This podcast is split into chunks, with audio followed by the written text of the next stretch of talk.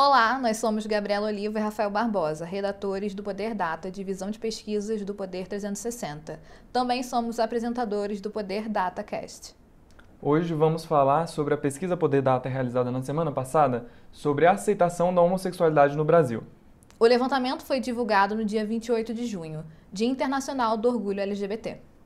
Os números que serão apresentados a seguir podem ser usados como um norte para a elaboração de políticas públicas e também para entender o que pensa a sociedade. Este é o primeiro episódio do Poder DataCast. Além de estar disponível nas plataformas de streaming, também estará disponível no YouTube. O programa será dividido em três blocos. O primeiro, conversaremos com o vereador por São Paulo, Fernando Holliday. No segundo, com a deputada federal pelo PSOL, Vivi Reis e no terceiro, com a professora e coordenadora do Programa de Diversidade da FGV Rio, Lígia Fabris. Bem-vindo, Fernando. Agradecemos sua, sua disponibilidade e o convite por estar virtualmente aqui no Poder 360. Eu que agradeço a oportunidade. Muito obrigado. Nesta segunda-feira, o Poder 360 publicou os resultados da pesquisa feita do dia 21 ao 23 de junho, em que uma dessas perguntas a empresa mediu a avaliação das pessoas quanto à homossexualidade. 60% das pessoas avaliou que era a favor, em contrapartida, 28% disseram que não. Outros 12% souberam, é, afirmaram que não sabiam responder. Vereador, o senhor foi o primeiro assumidamente homossexual a assumir um cargo na Câmara Municipal de São Paulo. É, foi impulsionado a carreira política em 2015, mais ou menos, quando entrou no MBL e a época também de protestos de rua contra a ex-presidente Dilma. E a partir daí se lançou a candidatura em 2016 conseguiu o seu primeiro mandato na Câmara. Em 2020 foi reeleito para um novo, um novo mandato e está aí é, até hoje.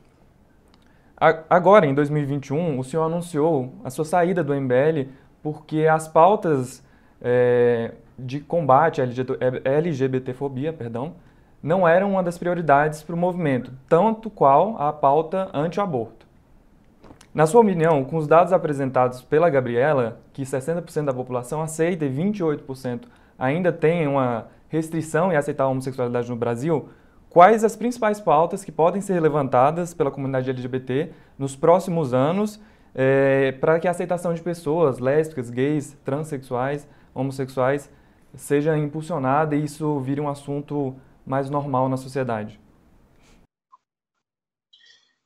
Bom, eu sempre fui da tese de que a melhor receita contra o preconceito é justamente o sucesso daqueles grupos que são marginalizados ou, de alguma maneira, excluídos do âmbito do debate da sociedade. E eu acredito que eu consegui replicar essa minha tese, pelo menos uh, no meu ambiente de atuação, que é a política, e pelo menos dentro uh, da minha segmentação política, do público que me acompanha. É, quanto mais pessoas LGBTs nós tivermos em locais de destaque, mais será, aliás, maior será a vitória sobre o preconceito que essas pessoas terão. Apenas aqui uma, uma complementação, né?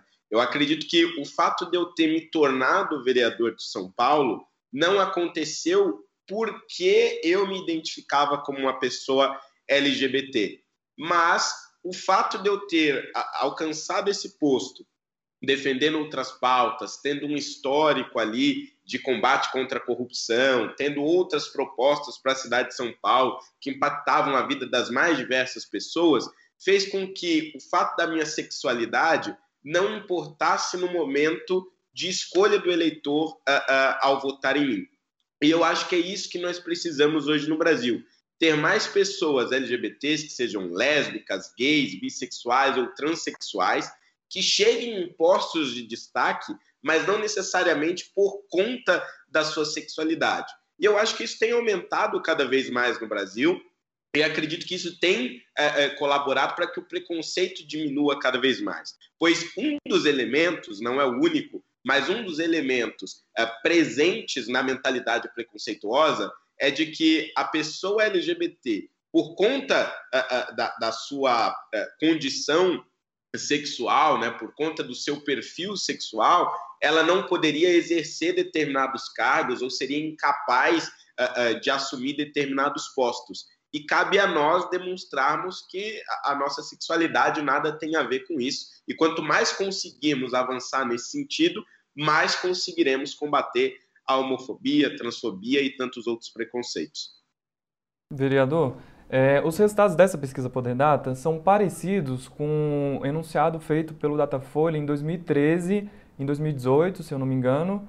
É, essa pergunta foi repetida e com os resultados, claro, tem uma diferença no enunciado do Poder Data e do Datafolha feito em 2013, mas os resultados dão a entender que os, os, os números de aceitação à homossexualidade hoje estão em patamar parecido com o que a gente observou em 2013. Então, em 2013, o Datafolha captou o seguinte resultado. 67% afirmavam que a homossexualidade deve, deve ser aceita pela sociedade, enquanto 25% afirmavam que a homossexualidade deve ser desencorajada, e outros 7% não souberam responder.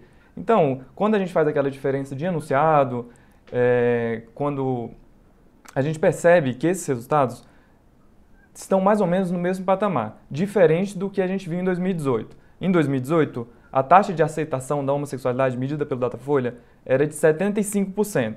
Então, a gente, é, considerando a, a, as pesquisas, as empresas, a metodologia, a gente percebe que a gente não evoluiu muito nesse, nesse período. Quais são as, as principais, enfim, motivos que o senhor considera porque passou também por esse período, né? 2013, quando o senhor começou a se lançar ali em 2015 pelo MBL, até ser eleito duas vezes aí por São Paulo. Bom, eu acho que, claro, a gente precisa levar em consideração as diferentes metodologias né, dessas pesquisas, mas ainda assim todas elas indicam que é, não há um avanço significativo na aceitação.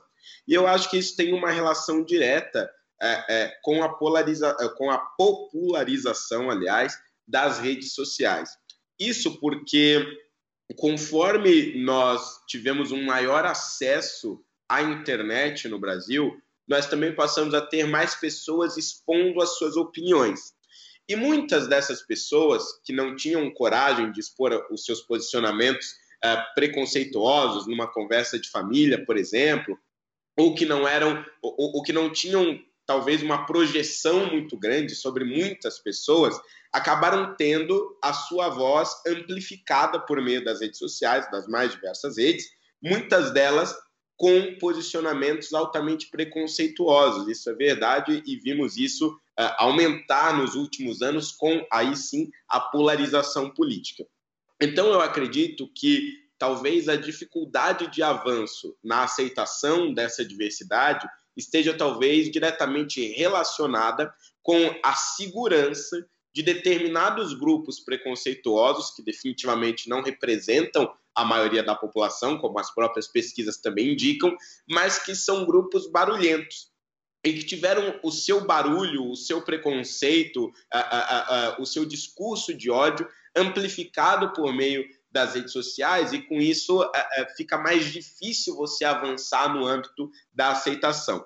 Mas ainda assim, foi neste mesmo período em que nós tivemos outras figuras, tanto do âmbito da direita mais liberal quanto da direita mais conservadora, e também no âmbito da esquerda, pessoas que se identificam é, é, é como LGBTs alcançando postos de destaque. Isso aconteceu nas eleições de 2018, né? já, já tinha acontecido o meu caso nas eleições de 2016, mas aconteceu também nas eleições de 2018, e agora na eleição de 2020, acredito que isso cresceu mais uh, uh, pelo âmbito progressista também, uh, com parlamentares de esquerda identificados com pautas LGBTs, tendo o seu número também amplificado. Perfeito, vereador. Agora a gente vai trazer alguns dados relacionados aos destaques demográficos para que a gente entenda um pouco mais sobre a pesquisa. É, isso. É, vamos aos números da, dos destaques demográficos por região. A gente trouxe aqui, ó, a gente percebe, quando a gente faz a análise desses números, que o Centro-Oeste é a região ainda menos tolerante à, à homossexualidade, né? É, aqui no Centro-Oeste, a gente está no estúdio aqui do Poder 360 no, no Distrito Federal, 31% da, da população diz, dizem não dizem aceitar, perdão. dizem aceitar a, a homossexualidade, enquanto 46%, quase metade da população do Centro-Oeste, não aceita. Esse número de aceitação chega a 75% no Norte e a 68% no, no, no, Nordeste, que são as, as regiões onde há maior aceitação é, à homossexualidade e a pessoas homossexuais. É, qual, qual a sua análise aí no Sudeste? E faltou ler o número do Sudeste também, perdão. 58% da, da região Sudeste a, acha que a homossexualidade deve ser aceita, enquanto 25% ainda tem esse, essa rejeição.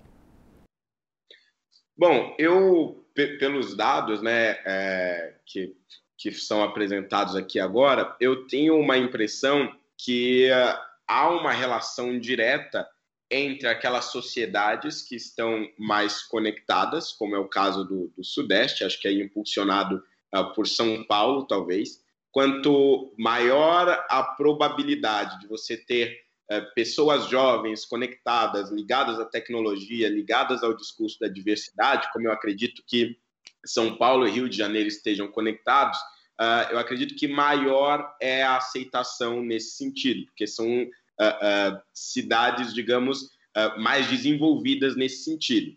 Já o Centro-Oeste, muito mais ligado, por exemplo, ao ambiente de agricultura, uma sociedade mais tradicional, talvez uma sociedade mais patriarcal, ligada à imagem do homem como pai de família, como, entre aspas, o macho né, que conduz a, a, a sua família, a, e, e, muito mais ligado também a uma religiosidade muito mais tradicionalista, acredito que essa aceitação ela é menor.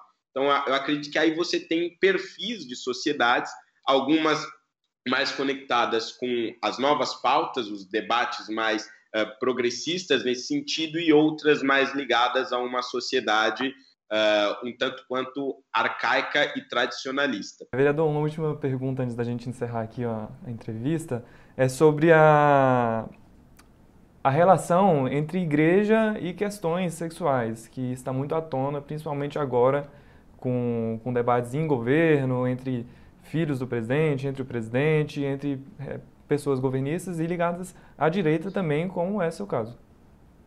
Sim, é, eu, eu acredito que há realmente uma discussão aí muito polêmica nesse sentido, que em algum momento nós vamos precisar é, nos deparar.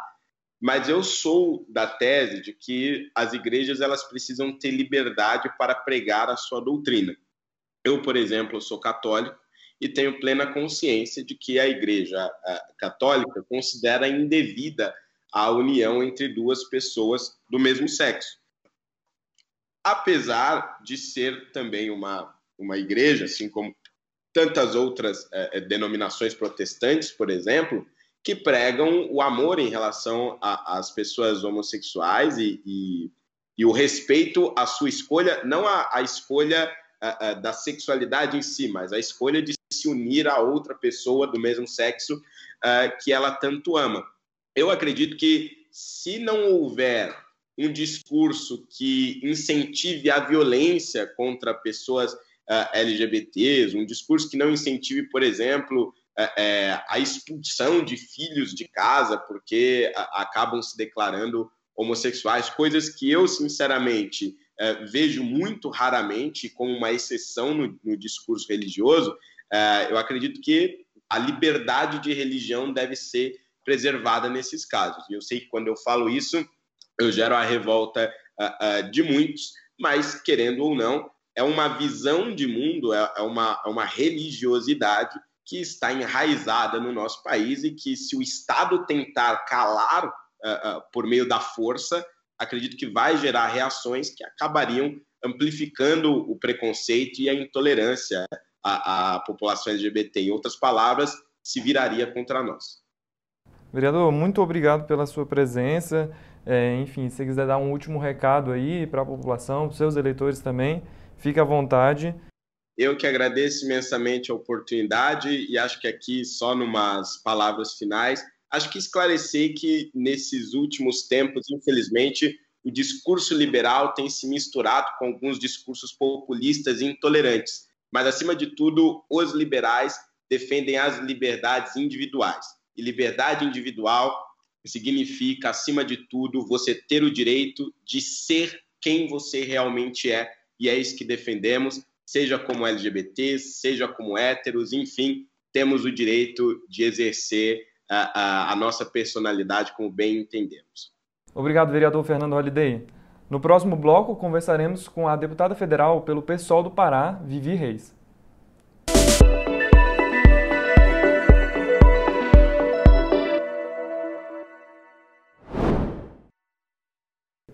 Neste segundo bloco, recebemos a deputada Vivi Reis, do PSOL do Pará. Obrigado pela sua disponibilidade, deputada. Seja bem-vinda ao estúdio do Poder 360. Olá, boa tarde. Que alegria estar aqui com vocês. No dia 28 de junho, né, eu estou também no evento aqui em Belém, organizado pela Prefeitura de Belém, pela Coordenadoria de Diversidade Sexual, pois hoje é um dia em que nós temos que pautar em todas as cidades a importância do orgulho LGBT. E não só hoje, né? Entender que essa data é uma data simbólica, mas que a nossa luta é uma luta diária. Obrigada, deputada. Com a eleição de Edmilson Rodrigues como prefeito de Belém em 2020, você assumiu o um mandato em seu lugar a partir de janeiro de 2021, se tornando a primeira deputada federal negra e bissexual do Brasil. Neste ano, você tem se movimentado com algumas pautas, a favor do impeachment do Bolsonaro, a favor das pautas LGBTs e contra o governo federal e também ao racismo. Analisando os dados, como você avalia o trabalho do Congresso pelo público LGBT? Para você, o tema da homossexualidade ainda é um tabu? Então, avalio que hoje a luta LGBT é uma luta que vem se espalhando muito mais ao longo da, da, das cidades né, e dos estados do país. Embora, apesar de termos hoje um, um presidente que é abertamente LGBTfóbico e não, não prioriza de forma nenhuma as lutas LGBTs, e eu, como deputada federal, sinto isso na pele, né, do trato que se tem à comunidade LGBTQIA+, e a falta de prioridade para colocar em pauta a luta LGBT, né, nós, quando fazemos alguma audiência pública, alguma, algum projeto de lei é pautado, em geral, os conservadores fundamentalistas vão para cima né, do, desses espaços e tentam barrar e tentam não permitir que a gente avance. Mas eu percebo que hoje, com, por conta dessa do, do, do bolsonarismo, né, para além do Bolsonaro, o bolsonarismo tentar se localizar também como uma forte, é, como fortes inimigos da população, da comunidade LGBTQIA+, nós também temos as nossas formas de resistência. Eu vejo que se vem um processo educativo sendo construído processo educativo em que nas cidades a gente já pode, já consegue debater muito mais sobre os direitos, sobre a luta e a vida de LGBTs nos espaços escolares, nos ambientes de trabalho, nas campanhas gerais, né? As grandes marcas hoje até utilizam a questão da pauta LGBT que ia mais para lucrar mais.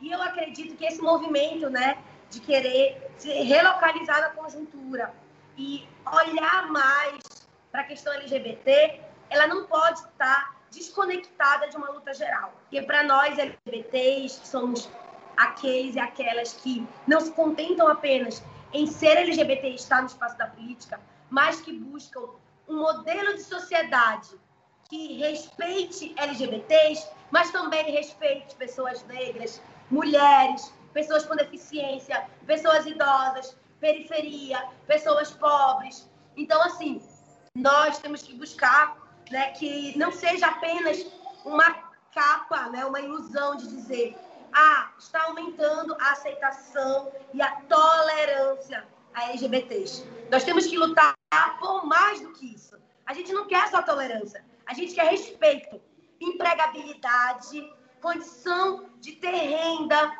ser respeitado nos espaços do Sistema Único de Saúde, nos espaços de educação e poder viver plenamente nosso direito de ser e amar nos ambientes públicos, no, circular nas cidades com de fato liberdade e não ter medo de morrer, de sofrer qualquer tipo de violência LGBTfóbica.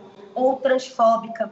Então, diante disso, né, para nós é, não adianta só o discurso, os dados que podem dizer que há, se há uma aceitação maior, nós precisamos de efetivação de políticas públicas. Nós precisamos da garantia e da, da manutenção de direitos. A maioria de direitos que nós temos enquanto LGBTs são, é, foram garantidos a partir do STF, né, de algumas, algumas posições colocadas pelo STF.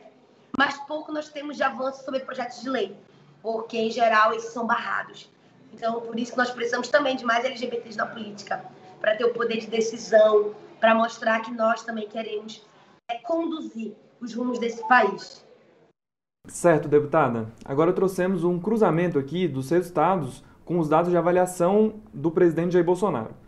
É, os dados mostram que entre os que avaliam Bolsonaro como ótimo ou bom, entre os, os apoiadores dele, é, 36% rejeitam a homossexualidade no Brasil, enquanto 53% acham que deve ser aceita. Esse número é bem menor entre a oposição, que consideram ele ruim ou péssimo. 20% é, rejeitam a homossexualidade, acham que não deve ser aceita pela sociedade, enquanto 68% acham que deve ser aceita. Como a senhora avalia esse conjunto de informações? Eu estou com dificuldade de. A internet está um pouco estável. Acho que aqui eu tive dificuldade de escutar toda a tua fala. Né? Mas eu acredito que existe hoje, pelo que eu entendi fala e pelo que foi lido da pesquisa, realmente, é, acredito que existe um movimento forte de, desse setor bolsonarista de atacar as vidas LGBTs, né? dentre outros ataques que eles fazem ataques às vidas indígenas, ataques a negros e negras, a, a mulheres também, né? Porque é um governo explicitamente misógino.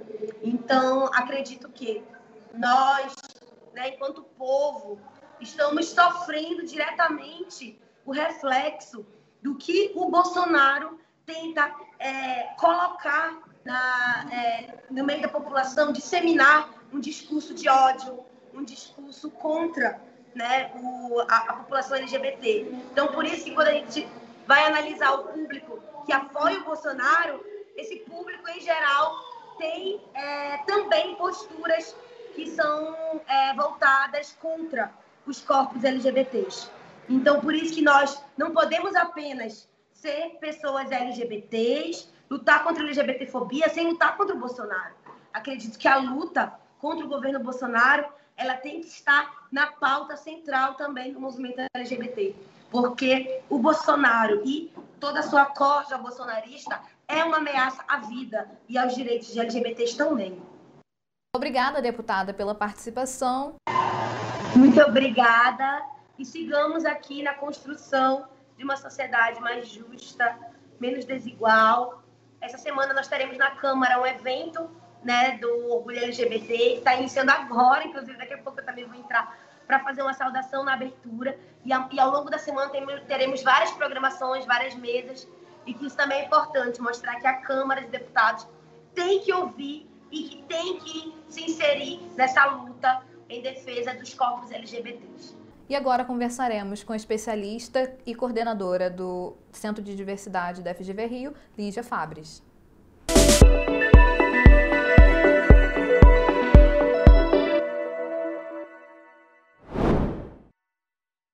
Neste terceiro bloco, recebemos a professora e coordenadora do Programa de Diversidade da FGV Rio, Lígia Fabres.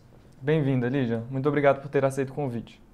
Analisando os dados gerais, pode-se dizer que ainda existe um obstáculo estrutural para a tolerância às diversidades em relação às orientações sexuais e quais seriam esses obstáculos?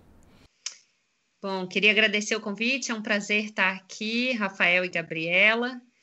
É, me parece que sim, há uma série de obstáculos estruturais né, na nossa sociedade é, em relação à diversidade e à inclusão, que na verdade representam barreiras né, à diversidade e à inclusão. É, algumas delas eu acho que tem, a gente vive um, um momento agora que explicita algumas dessas, dessas barreiras é, importantes, né, um desses obstáculos, que é justamente que haver pessoas em situação de autoridade e de poder que uh, proferem discurso de ódio e, e propagam violência uh, em relação a pessoas LGBT QI+, né? Eu acho que esse é, esse é um dos elementos, mas a gente tem um, elementos uh, históricos, culturais, influências, alguns tipos de influência religiosa que não são todos, é, é, é importante dizer, né? A religião não é fundamentalmente LGBTQI-fóbica, né? Eu acho que são alguns um, fragmentos, algumas, algumas tendências, alguns um, grupos uh, religiosos ou interpretações religiosas. Em todas as religiões há tendências mais um, inclusivas, uh, mais uh, tolerantes, mais igualitárias e menos também em todos, todos os espectros religiosos. Perfeito, professora. A gente trouxe aqui alguns recortes sobre a pesquisa que mostram que os mais ricos e os mais escolarizados são os que mais aceitam a homossexualidade, enquanto, claro, ao contrário, os mais pobres e com menos escolaridade ainda têm alguma barreira para aceitar e, e, consequentemente, rejeitam mais. É, vou ler alguns números sobre, sobre esse recorte. No ensino fundamental, até, os que cursaram até o ensino fundamental, 51% desse grupo é, acham que a, a sociedade deve aceitar a homossexualidade, enquanto 37% rejeitam. Já quando considera-se apenas os que cursaram o ensino superior, 81% acham que a homossexualidade deve ser aceita, enquanto 14% rejeitam. Já na renda, os que estão desempregados ou sem renda fixa, 57% aceitam, acham que a sociedade deve aceitar, e 31% rejeitam, número um pouco maior do que a, a taxa de, de, de rejeição geral, né, que é 28%, mas ainda dentro da margem de erro. Já os que ganham mais de 10 salários mínimos têm uma taxa de aceitação da homossexualidade de 88%, enquanto a rejeição é 10%. A senhora analisa que essas desigualdades sociais e econômicas podem interferir para esse número de aceitação e qual é o caminho para o futuro? É, os dados parecem sugerir né, uma, uma correlação entre escolaridade e renda e aceitação da diversidade, inclusão, sobretudo em relação à população. É, na verdade, a pesquisa é sobre relação, em relação à homossexualidade especificamente, né? Um, mas eu acho interessante a gente é, se perguntar sobre outros elementos que a pesquisa demonstra, né?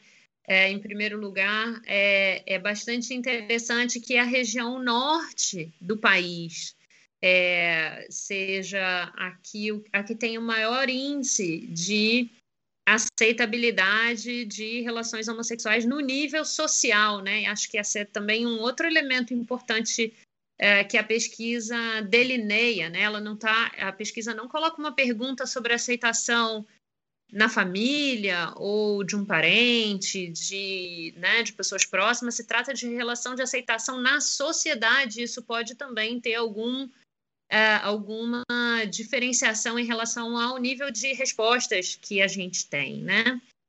Uh, então, acho isso bem interessante, a gente, a gente observar os níveis de aceitação da, da região norte, da região nordeste, e acho interessante porque há um estereótipo difundido no país de que são regiões conservadoras em, em termos de costumes, né, em termos de, de relações de afeto, e esses dados, na verdade, desconstroem esse estereótipo, né? Parecem indicar é, uma, uma posição muito mais vanguardista, né? Por assim dizer, do norte e do nordeste. É, outro elemento que me parece muito interessante da pesquisa é que tem um, um elemento que parece também cortar é, idade, região, escolaridade e classe social, que é o elemento gênero, isto é, as mulheres são é, bastante mais, é, parecem ser, né, de acordo com os dados, de, que os dados da pesquisa, bastante mais abertas né, e, e aceitam é, muito mais relações uh, homossexuais do que homens, né? E o percentual de que não aceita é consideravelmente bastante baixo.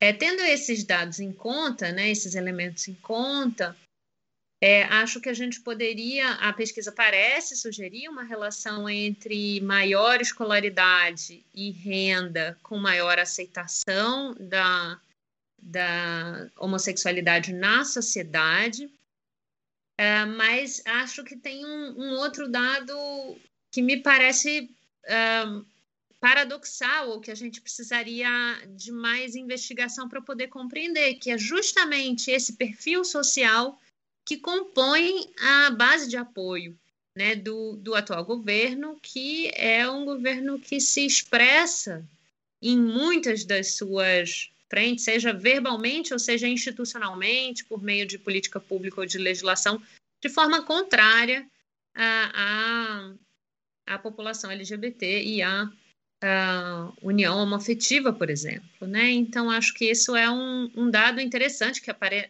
parece contraditório que merecia uh, uma pesquisa mais detalhada para a gente entender.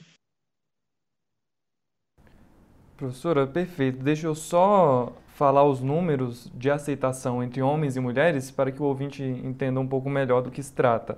Entre homens, a homossexualidade é aceita por 54% desse grupo, enquanto 35% rejeitam. Já quando considera-se apenas as mulheres, 66% dizem aceitar, enquanto 22% rejeitam. Então, a gente percebe aqui que a taxa de rejeição da homossexualidade é muito maior entre os homens do que entre as mulheres. Certo. Professor, a pesquisa também traz o recorte do cruzamento da avaliação do trabalho do presidente Jair Bolsonaro com a avaliação da pergunta se a homossexualidade deve ser aceita no Brasil. É, a gente é, lê no noticiário é, que o presidente já proferiu alguma, alguns discursos homofóbicos. Em novembro de 2020, ele disse que o presidente. É, desculpa, em novembro de 2020, o presidente Jair Bolsonaro falou que o Brasil precisava deixar de ser um país de maricas. Esse termo é utilizado de forma pejorativa a se referir a pessoas homossexuais. É, você avalia que esses discursos, essas falas, elas podem estar relacionadas a esse resultado que a pesquisa trouxe de uma ainda existente rejeição à homossexualidade na sociedade? É, é a gente pode, pode imaginar que, que ele fala para essa população, né? Ou para essa parte da população, ou, ou ainda que ele tenta criar algum tipo de consenso, ou de aglutinação, ou de difusão é, da ideia é, de que a homossexualidade não deveria ser aceita. E, e essas essas falas, né, elas, elas têm realmente um efeito social que a gente não pode desprezar, né? Ela é, elas são falas que são emanadas uh, por parte do presidente da República, né? A pessoa que ocupa a mais alta posição de poder uh, político no país isso vem de um lugar de autoridade e, como tal, isso, uh, essa, as falas emanadas de alguém nessa posição, elas têm uh, uma força, né, de influenciar de alguma forma o pensamento e o comportamento das pessoas ou incentivar, uh, modificar discursos, modificar aquilo que era que é possível dizer ou aquilo que não era possível dizer, né? Então, é, acho que, que isso tem um efeito social que, que a gente não pode desconsiderar, sim, de fato. Professora, é, a senhora considera que essa baixa tolerância a diversidades pode ser transferida às esferas políticas públicas, tanto federais quanto estaduais, municipais, e de que forma isso pode influenciar e afetar a a construção de políticas e etc.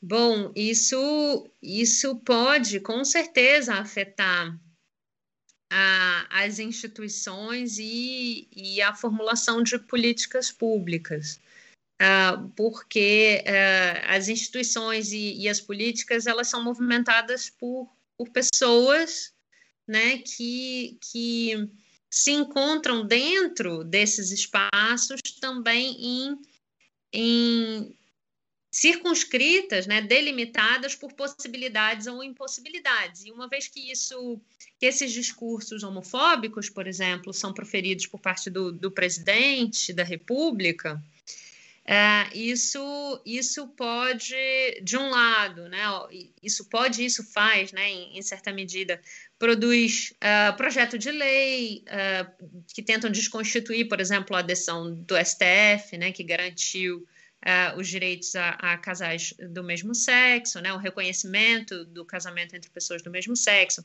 ou que tentam desconstituir as conquistas para pessoas trans, e ao mesmo tempo faz com que políticas públicas sejam desmontadas, né, porque uh, governadores, prefeitos ou, ou mesmo pessoas que ocupam o, o governo federal é, desfaçam políticas públicas já construídas para combate à homofobia, por exemplo. A gente sabe também que uh, uma das pautas uh, importantes em relação ao combate à homofobia diz respeito à educação escolar, né? E aí isso, isso pode ser um elemento que está presente né, na, nos dados da pesquisa. E os, as discussões sobre sobre gênero e, e uh, enfim, uma série de, de questões, como, por exemplo, aulas de, de educação sexual na escola, têm sido amplamente combatidas em todos os níveis né, né, do governo, seja do ponto de vista dos, dos membros do executivo, dos ministérios, mas também do legislativo. Então, isso certamente uh, tem efeitos né, no sentido de uh, de não, não proteção, né, de desmantelamento de um, de um aparato pequeno, né, ainda incipiente e insuficiente, que a gente começava a construir. É claro que é interessante, é importante a gente notar que tem resistências né, nesse processo, uh, felizmente, e que eles, uh, essas resistências que de alguma forma asseguram alguma possibilidade, um, algum espaço é, por fim, como você avalia que as instituições, as pessoas podem avançar sobre o assunto da pauta LGBT? Bom, é, o papel das instituições é central no, no avanço de qualquer, de qualquer pauta que se pretende transformadora da sociedade. Né? Então, a gente não transforma a, a sociedade apenas com com leis, mas a gente transforma com leis também, né? Leis podem ser um ponto de partida, mas leis sozinhas não transformam nada, né? É preciso política pública, políticas públicas é, que estejam voltadas para a difusão daquelas pautas e, e daqueles valores né, na sociedade. Então, é, são as políticas públicas concentram uma série de elementos que vão ser utilizados para mobilizar a sociedade, para colocar é, elementos, colocar campanhas educativas, uh, para formalizar, para coletar dados, para treinar uh, forças policiais, para educar as pessoas nas escolas, para fazer campanhas educativas nos meios de transporte público ou onde mais uh, tenha assédio sistematicamente, enfim. É, então, o, o papel da, das políticas públicas é central e ele passa também pela por campanhas educativas, né? Ele passa também pela educação e acho que não é à toa que a educação tem sido tão atacada, né? A educação e, e a liberdade é, de cátedra nas universidades também. Algum, mais alguma questão, Rafa? Acho que não, professora. Muito obrigado pelo seu tempo, a gente agradece e seja é, volte mais vezes ao estúdio do Poder 360. Esperamos que da próxima vez não virtualmente. Ah, pois é. Não, eu que agradeço o convite de vocês. Muito obrigado a você que nos escutou e nos acompanhou até aqui. E não se esqueça de se inscrever no canal do Poder 360 no YouTube e de acessar o Poder 360 para acompanhar mais conteúdos do Poder Data e pesquisa de opinião que são divulgadas regularmente de 15 em 15 dias. Muito obrigada e até a próxima.